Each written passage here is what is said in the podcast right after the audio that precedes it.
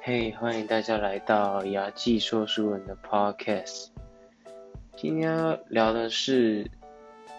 假牙的种类跟假牙如何制作。我本身是一名牙体技术师，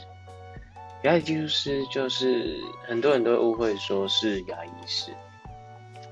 但其实牙体技术师他是跟牙医师合作的，就是做假牙的。也是需要通过国家考试，跟护理师，还有还有放射师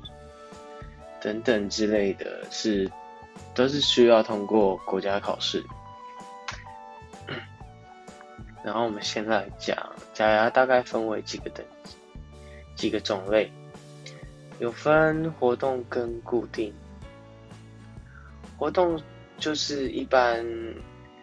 你看家里家中的长辈会戴的那一种假牙，那个通常都是活动式的，就是它可以方便拆下来清洗。而固定，简单来讲就是固定在上面，你是拆不下来的。然后活动也有分全口活动，然后还有半口，或者是。一部分的局部的局部活动，就是可能你只要三四颗做三四颗的牙巧，然后就可以每天拿下来洗。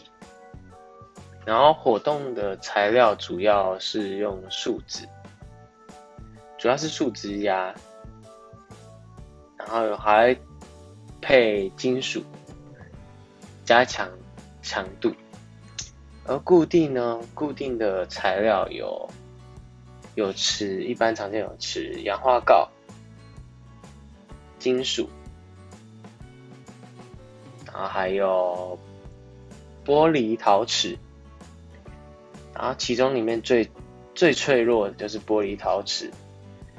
就是属于类似修补牙齿，就是复形。比如说，你牙齿出车祸，撞到少一角，或者是蛀牙，有一个洞，或者是牙齿断一半，玻璃陶瓷因为它的透光性良好，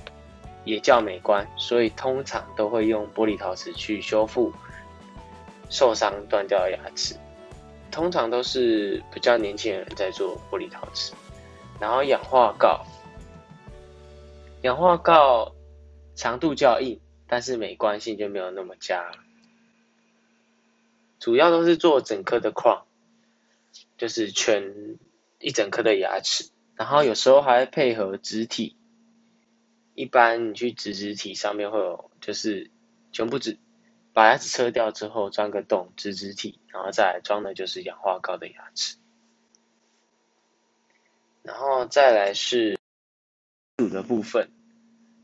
有些人金属是里面算最便宜的，有些人后牙像大舅小舅，他们会直接做金属的假牙，或者是金属通常作为堆瓷前，堆瓷就是瓷粉沾水，然后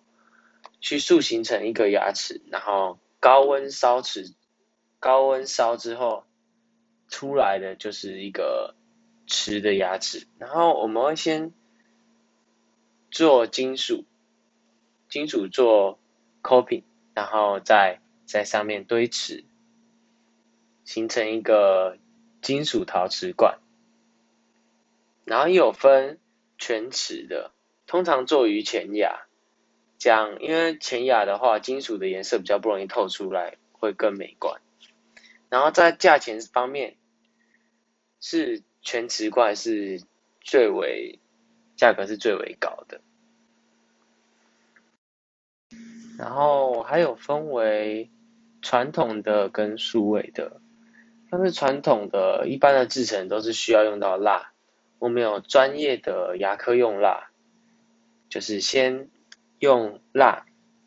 用蜡刀加温之后滴出一个牙齿的形状，然后再把那些蜡溶掉。灌入金属或者是玻璃陶瓷，而数位就是医生那边会进行扫描，扫描之后传档案来我们的公司，公司在他扫描的牙齿上做设计，